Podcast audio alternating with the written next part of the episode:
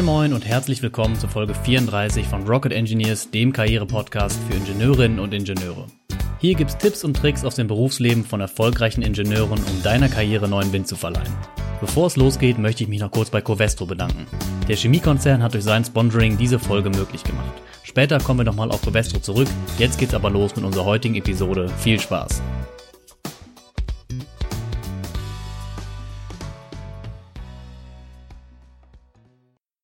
Unser heutiger Gast ist Unit Head Global Process and Equipment Engineering bei Covestro. Er hat schon einige Stationen hinter sich, sowohl im In- als auch im Ausland. Ich freue mich, dass er dabei ist. Herzlich willkommen, Michael Lorenz.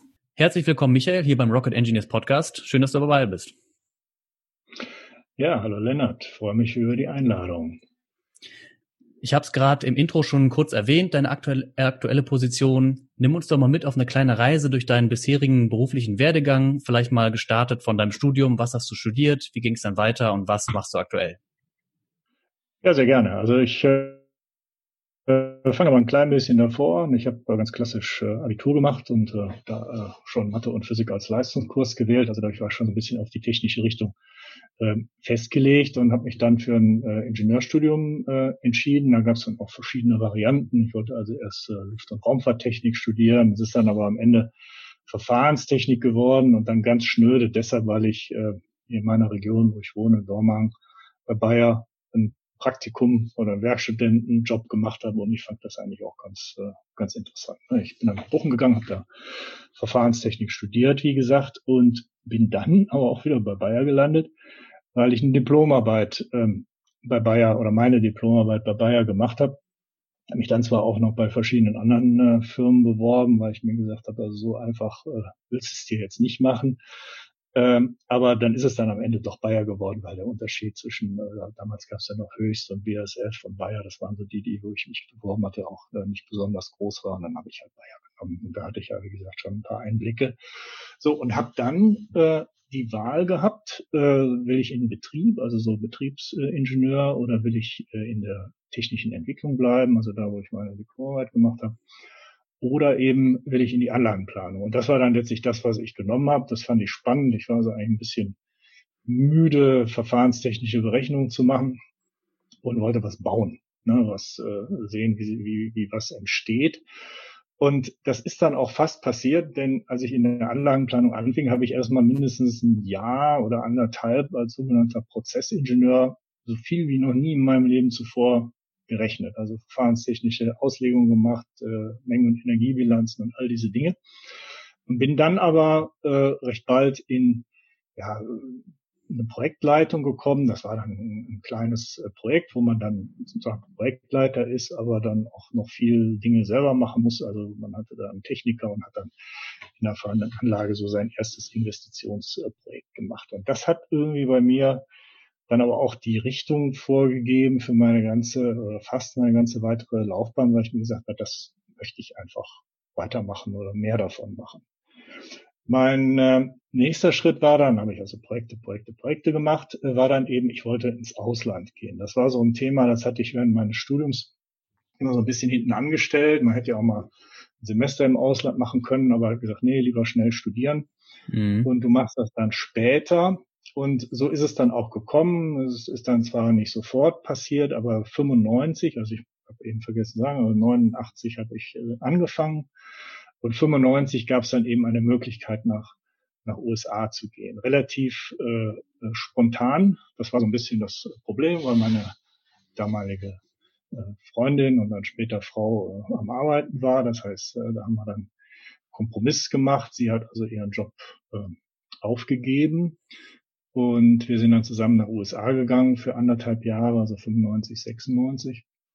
Und da habe ich dann ein auch wieder ein Projekt äh, gemacht als äh, ja, sogenannter Engineering Manager. Da war ein Amerikaner der Projektleiter.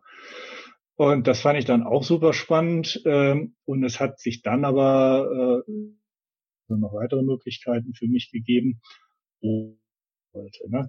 Und ähm, wir reden ja hier auch so ein bisschen über, über Karriereplanung und sagen wir mal, das, was da jetzt so mit mir passiert war in dieser Zeit, das ist über mich gekommen. Ne? Ich bin einfach gefragt worden, ähm, willst du dahin, jetzt in dem Fall nach Asien gehen, in dem Fall war es dann eben auch Mapaput in, in Thailand. Mhm. Da haben wir uns tief in die Augen geguckt, meine Frau und ich haben gesagt, jo, das machen wir. Und äh, man muss dazu sagen, die Alternative war eben gewesen, in den USA zu bleiben, die auch nicht ganz unattraktiv äh, gewesen wäre. Aber wir haben es dann am Ende trotzdem gemacht, sind nach Deutschland zurück für ein Jahr und dann von oder anderthalb und dann von 98 bis 2002 waren wir oder ich vier Jahre in Thailand. Da wurden die Projekte dann schon äh, sehr viel größer. Das erste, was wir da gemacht haben, da war ich dann Engineering Manager für eine mehrere hundert Millionen ja, heute würde man sagen, so 150 Millionen Euro Investition. Damals war das ja noch D-Mark und dann habe ich noch ein zweites Projekt gemacht, da war ich dann Projektleiter. So, und bis dahin war ich immer in der Rolle Projekt Teammitglied, als Process-Ingenieur, als Engineering Manager oder eben als Projektleiter. Als ich aus Thailand zurückkam, das war 2002, das war ein sehr schlechtes Jahr, weil äh, wir nennen uns 2001 gab es äh, 9-11, das gab also wirklich eine große globale Krise. Und zwar, es gab auch bei Bayern ein großes Problem, es gab diesen Lippo-Skandal, also da brach die Welt im Grunde komplett zusammen und ich kam zurück nach einer sehr erfolgreichen Projektphase in Thailand und stand wirklich vor dem Nichts. Ne? Man kommt zurück und dann wurde so gesagt, naja, also wo kommen Sie denn her? Das ist mhm. ein bisschen extrem gesprochen. Also man hatte äh, einfach, man konnte jetzt nicht sagen, hey, ich habe ein erfolgreiches Projekt gemacht und jetzt möchte ich mich auch beruflich weiterentwickeln. Und das war eine sehr einschneidende Erfahrung. Und was ich dann gemacht habe, ähm, ich, ich habe äh, Aufgaben übernommen, die ja keiner machen wollte, die aber irgendwie wichtig waren. Das heißt, ich habe wirklich versucht, mich wieder ja zu positionieren und ins Gespräch zu bringen. Und das war dann eine Gelegenheit, die eben darin bestand, dass hier die ganze Firma Bayer und insbesondere auch das Engineering umorganisiert wurde. Und dann bin ich halt in dieses Projekt reingegangen. Das endete damit, dass sozusagen dann ab 2003 so meine Linienaufgaben anfingen. Ich war dann von 2003 bis äh, 7 im Engineering in verschiedenen Linienpositionen. Also ich habe einmal eine Prozessabteilung äh, oder Gruppe hieß es damals geleitet, dann äh, nochmal was ganz Fremdes für mich, Piping, also Rohrleitungsplanung. Als Verfahrenstechniker auch eine sehr spannende Aufgabe, das so als Beweis, dass man nicht immer der oberste Fachmann äh, von so einer Abteilung sein muss, sondern äh, es manchmal vielleicht auch ganz gut ist, wenn man fachlichen Abstand hat und äh, so, ein, so ein Laden einfach auch, auch managt. 2007 bin ich dann in die technische Entwicklung bei BTS gegangen. Also Bayer hatte sich 2003 dann aufgespalten und es gab eine Bayer Technology Services, die sozusagen technische Dienstleistungen, also Anlagen, Klangtechnik, Entwicklung für die Teilkonzerne bereitgestellt hat. Und dann bin ich eben in diese technische Entwicklung gegangen. Da war das Thema, ja, Herr Lorenz, können Sie mal Projektmanagement hier für unsere technischen Entwickler einführen? Das war auch sehr spannend, habe ich dann gemacht, äh, selber auch viel beigelernt, weil sagen wir mal ein Investitionsprojekt abwickeln ist was anderes als eine technische Entwicklung als Projekt zu gestalten. Und in dem Zusammenhang kam dann eine Sache auf, die letztlich darin äh, mündete, dass ich für Bayer ein Forschungszentrum gegründet und aufgebaut habe, was sich mit Prozessintensivierung äh, beschäftigen sollte und dann letztlich auch getan hat. Das ist die Invite GmbH. Und das ist so eine Idee gewesen, die erst äh, ganz schnöde anfingen mit der Frage, ja, können wir irgendwelche Pilotanlagen hier bei uns in irgendeinem Technikum aufbauen? Und daraus ist dann geworden, dass wir mit der Uni Dortmund zusammen eine, eine GmbH gegründet haben, die dann auch vom Land NRW entsprechend äh, gefördert wurde, wo man eben solche Forschungs-, angewandte Forschungsarbeiten für Prozessintensivierung durchführen kann in einem Technikumsbereich, aber eben auch ja, Vorlesungen, Seminare und diese Dinge äh, veranstalten kann, um eben die Studenten, Diplomanten, Doktoranden näher an so ein Industrieunternehmen wie Bayer ranzuführen.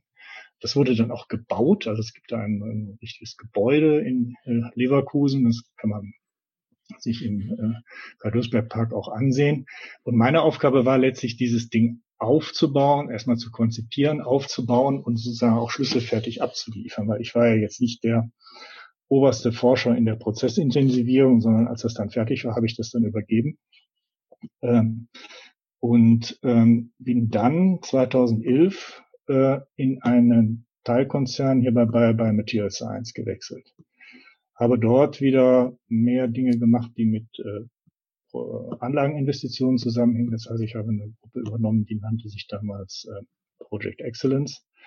Das war so eine Assurance-Truppe, die letztlich Investitionen für BMS sich anschaute, um zu sagen oder zu beurteilen, sind die ausreichend vorbereitet. Ne? Also stimmt der Scope, stimmen die Kosten, ist das Team da? Dann haben wir so ein Phasenmodell entwickelt, um das eben auch zu überprüfen. Und das habe ich dann bis in die Zeit hinein gemacht. Äh, äh, die meisten wissen ja, dass dann aus der Bayer BMS die Covestro geworden ist 2016. Und ähm, das habe ich dann eben auch in die Covestro-Zeit hineingemacht bis 2018, zumindest so in einer ähnlichen Form. Und ab 2018 habe ich jetzt die Funktion, die ich heute habe. Das ist wieder was sehr Operatives. Ne? Ich habe jetzt eine Abteilung im Global Project Engineering, wo Prozess- und Equipment-Ingenieure drin sind. Also ein bisschen back to the roots zu dem, was ich gemacht habe, als ich angefangen habe. Ähm, etwa 80, 85 Leute, je nachdem, wie man zählt. Und das sind dann die Leute, die in die Investitionsprojekte operativ reingehen und in einem Team die Projekte bearbeiten und abwickeln. Okay, sehr spannend. Gerade interessant, dass du dann auch wieder jetzt so ein bisschen, du hast gesagt, back to the roots, ähm, wieder ein bisschen näher an der Technologie bist. Wir hatten eben schon mal ein bisschen darüber gesprochen beim Thema Homeoffice jetzt durch Corona. Du hast ja ganz viele verschiedene Positionen schon gehabt ähm, in denen du mit Sicherheit auch mhm. immer unterschiedlich viele Anforderungen hattest im Sinne von Calls, Meetings ähm, und so weiter, E-Mails. Ich würde gerne mal wissen, ja. wenn du es verallgemeinern könntest, wie organisierst du dich so grundsätzlich oder wie stellst du sicher, dass du in deiner Arbeitszeit, die du hast, auch all das geschafft bekommst, was du wirklich tun willst? Also hast du irgendwelche Tools oder Routinen? Blockst du dir Zeit im Kalender, ja. wo du sagst, okay, hier arbeite ich produktiv oder wie machst du das? Also ich kann, mittel, kann sagen, mittlerweile habe ich das. Ne? Also ich überblicke ja einen relativ langen Zeitraum von, von 30 Jahren und ich muss sagen, also am Anfang war das, also aus meiner heutigen Sicht, ein wenig optimal. Und was man auch, sagen wir mal, nicht vergessen darf, ähm, als ich, ich anfang, gab es noch keine PCs. Die gab es einfach nicht. Ne? Zwei Jahre nachdem ich bei Bayer anfing, kam, kam der erste Macintosh-PC zu einem auf dem Schreibtisch. Aber was ich äh, gelernt habe, ist, Planung. Ne? Also ich plane meinen Tag und meine Woche. Natürlich äh, ist man in Teilen äh, nicht fremdbestimmt. Äh, das ist das, was ich planen kann. Und in anderen Teilen eben auch fremdbestimmt, indem man eben Einladungen und Meetings und all diese Dinge bekommt. Pingelig, was Timekeeping angeht. Ne? Das heißt, auch wenn ich ein Meeting äh, äh, veranstalte oder mache, also ich achte wirklich immer auf die Zeit. Also keine Mammut-Meetings, keine Überziehung, keine, ähm, wir sind dann am Meeting für eine Stunde und sind nach einer halben Stunde durch, ja, was haben wir denn sonst noch? Also solche Dinge. Also alles, was eben auch Zeit konserviert. Was ich auch mache, ich äh, reserviere mir Inseln, also unverhandelbare Sachen in, im Tagesablauf. Also beispielsweise, also habe ich mal auf dem Seminar mitgenommen, wo die Empfehlung war, gehen Sie doch einmal am Tag 20 Minuten spazieren. Ne? Dann gibt's also während der Arbeitszeit, irgendwann zwischendurch, statt längerer Mittagspause oder im Internet surfen. Mhm. Und das ziehe ich wirklich, nein, nicht 100 Prozent, aber doch äh, durch. Und das hat einen ganz netten äh, Nebeneffekt. Man bekommt wirklich den Kopf frei und ähm, hat dann Ideen. Ich gehe mal also von jedem Spaziergang zurück und habe zwei, drei Ideen, die auch work-related sind, die mir eben einfallen, allein dadurch, dass ich mir den Kopf frei gemacht habe. Ähm, das andere ist äh, wirklich so gut wie möglich Arbeit und, und, und äh, privat voneinander zu trennen. Also wenn ich dann irgendwann nach Hause gehe, wie gesagt, es gibt Ausnahmen, dann ist aber auch Schluss. Ne? Also dieses Abschalten können, ne? diese, diese Kontrast zu den Dingen, die man dann äh, auf der Arbeit macht, den muss man eben auch haben. Und das mache ich eben auch sehr, sehr, sehr konsequent. Und das funktioniert wirklich gut. Dieses Abschalten führt dann auch dazu, dass du auf der Arbeit dann auch produktiver bist? Oder was hat das ja. genau für dich am besten für Benefits? Ja, ich freue mich dann halt wieder wieder drauf. Ne? Also ich, äh, ich zum Beispiel, also ich habe nicht den Anspruch, immer erreichbar zu sein. Ne? Also, also wenn ich äh, abends nach Hause gehe, dann ist auch ist auch Schluss. Es gibt, wie gesagt, immer Ausnahmen. Es gibt irgendwie eine Notfallsituation oder jetzt in dieser Corona-Zeit äh, es natürlich auch einen Krisenmodus, wo man äh, dann eher mal erreichbar sein muss. Aber jetzt in meiner Rolle, was das anderes ist, als wenn ich jetzt ein Betriebsleiter bin. Ne? Also das, da, da gibt es dann noch mal andere Dinge wie Bereitschaftsdienst und, und diese Sachen.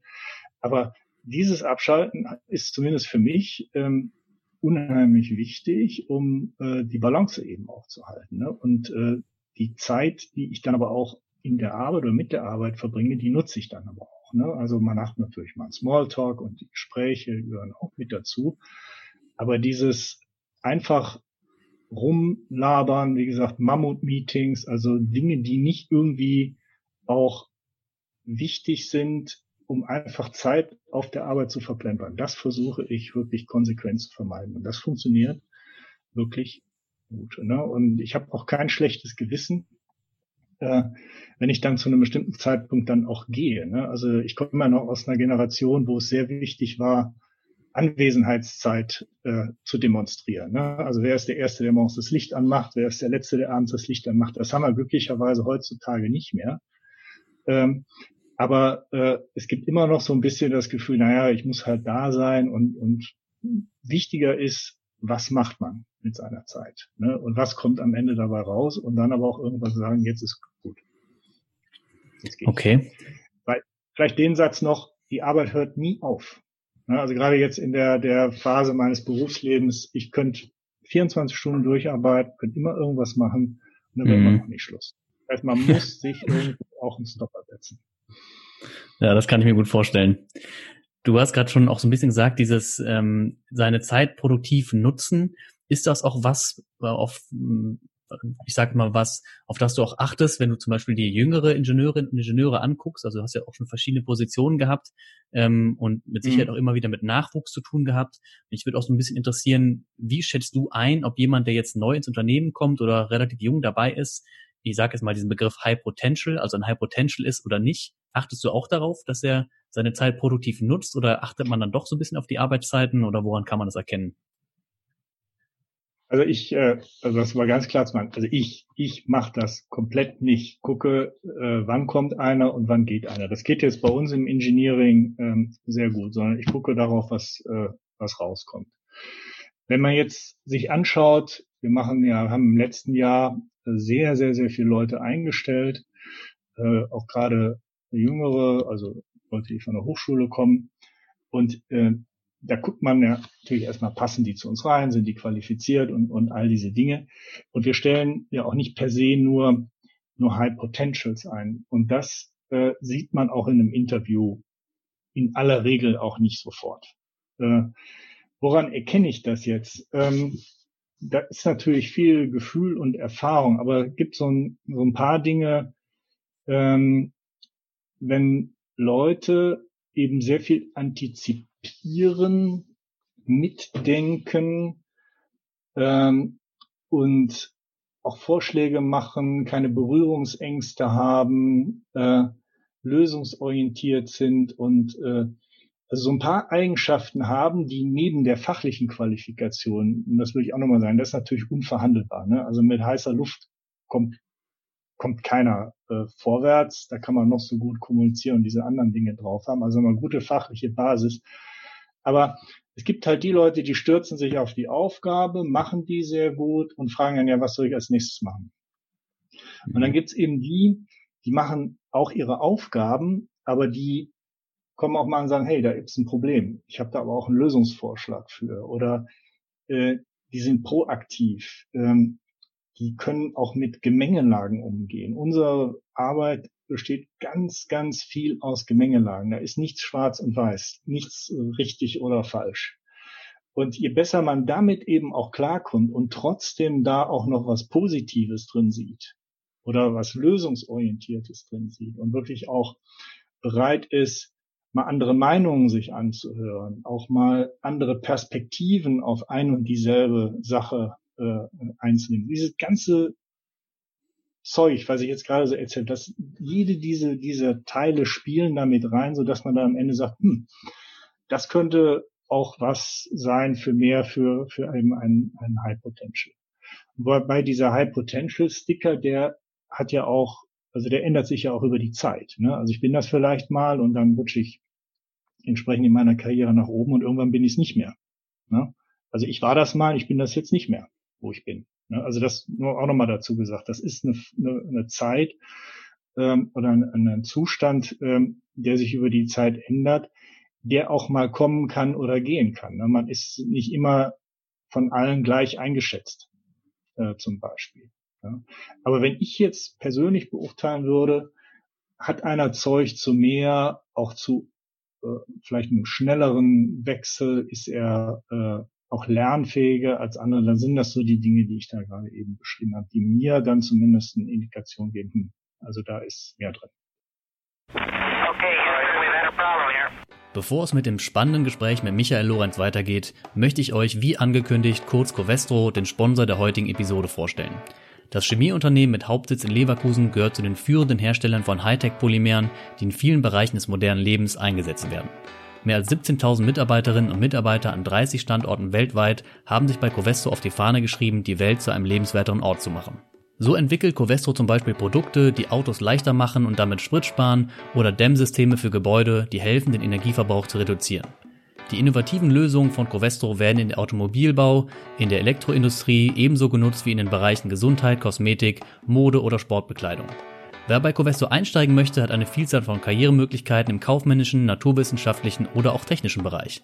Dabei ermutigt der Chemiekonzern seine Mitarbeiterinnen und Mitarbeiter vom ersten Tag an, Grenzen zu verschieben und neue, nachhaltige sowie innovative Lösungen zu finden. Die passende persönliche und berufliche Entwicklung steuert Covestro über die Coversity, einem umfangreichen Lern- und Entwicklungsprogramm. Ingenieure stehen übrigens besonders im Fokus von Covestro, weshalb Covestro auch Sponsor dieses Podcastes.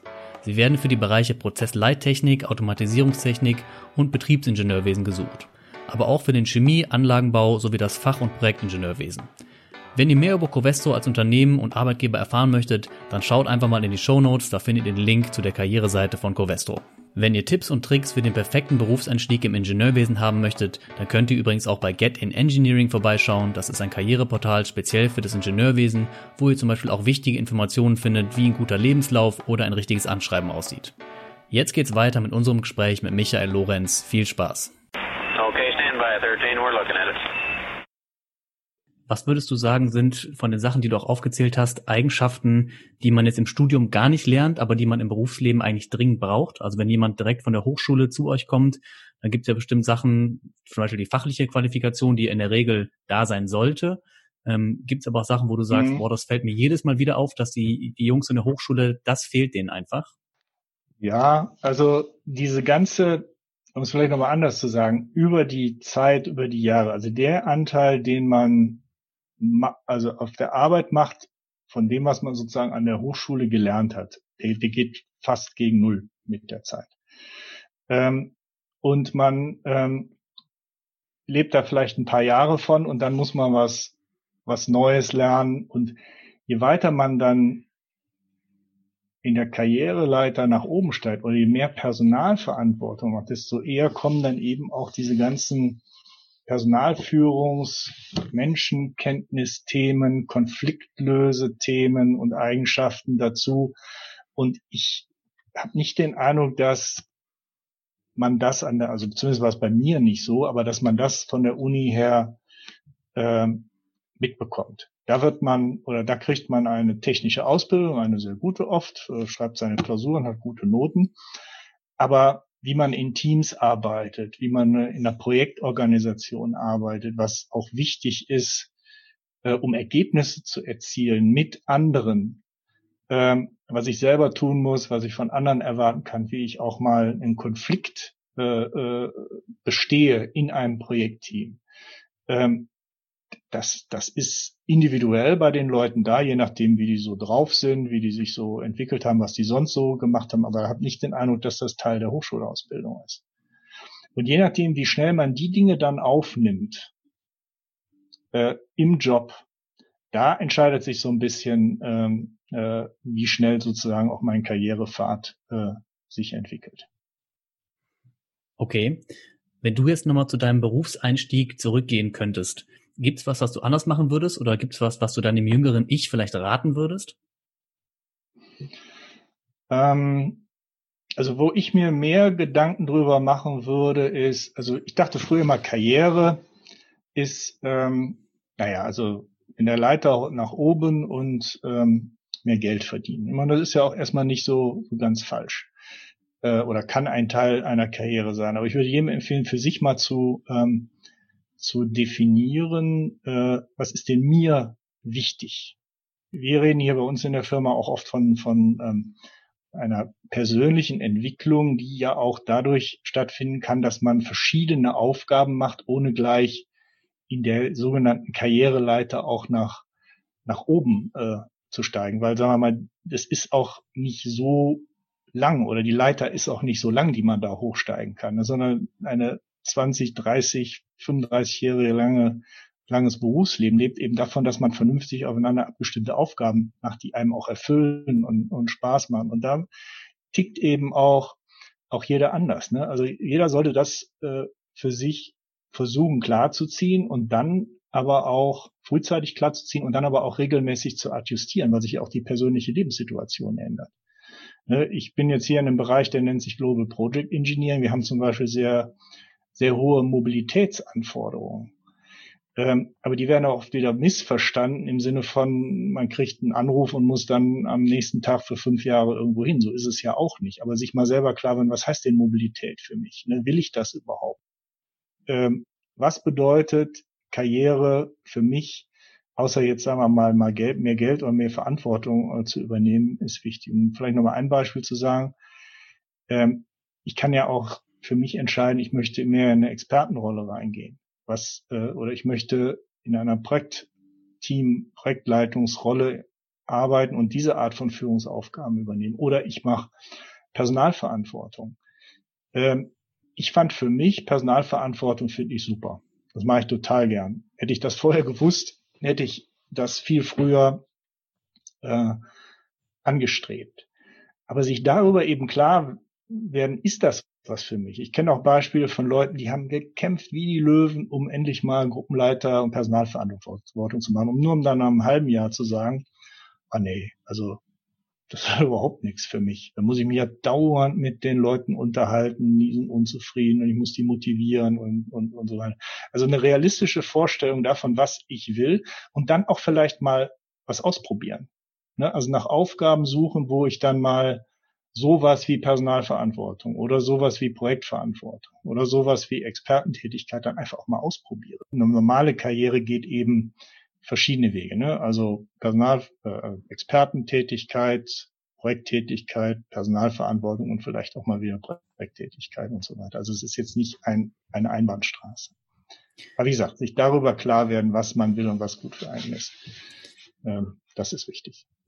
Jetzt hast du mir die letzte Frage schon so ein bisschen vorweggenommen. Ich versuche es trotzdem mal. Mhm. Was ähm, würdest du unseren Hörern raten, was man zum Beispiel ab morgen schon im Berufsleben, im Berufsalltag anders machen könnte, um vielleicht seiner Karriere so ein bisschen neuen, frischen Wind zu verleihen? Also das können auch Kleinigkeiten sein. Also jetzt, jetzt für denjenigen, der schon, also der jetzt schon im Beruf ist, so, genau. so ist es gemeint. Ja. Genau. Also keine Berührungsängste haben, sich anbieten. Also wenn ich jetzt sage, mir vorstelle, ich bin in einer, einer Organisation, ich mache irgendwas, ich mache meinen Job. Weiß mein Vorgesetzter oder der nächsthöhere Vorgesetzte, wer ich bin, was ich mache. Äh, man kann auch mal einfach zu dem hingehen.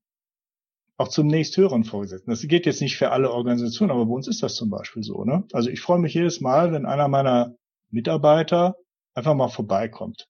Ne? Äh, also das meine ich mit Berührungsängsten. Viele denken, oh Gott, das ist eine andere Hierarchiestufe, da kann ich jetzt nicht oder so.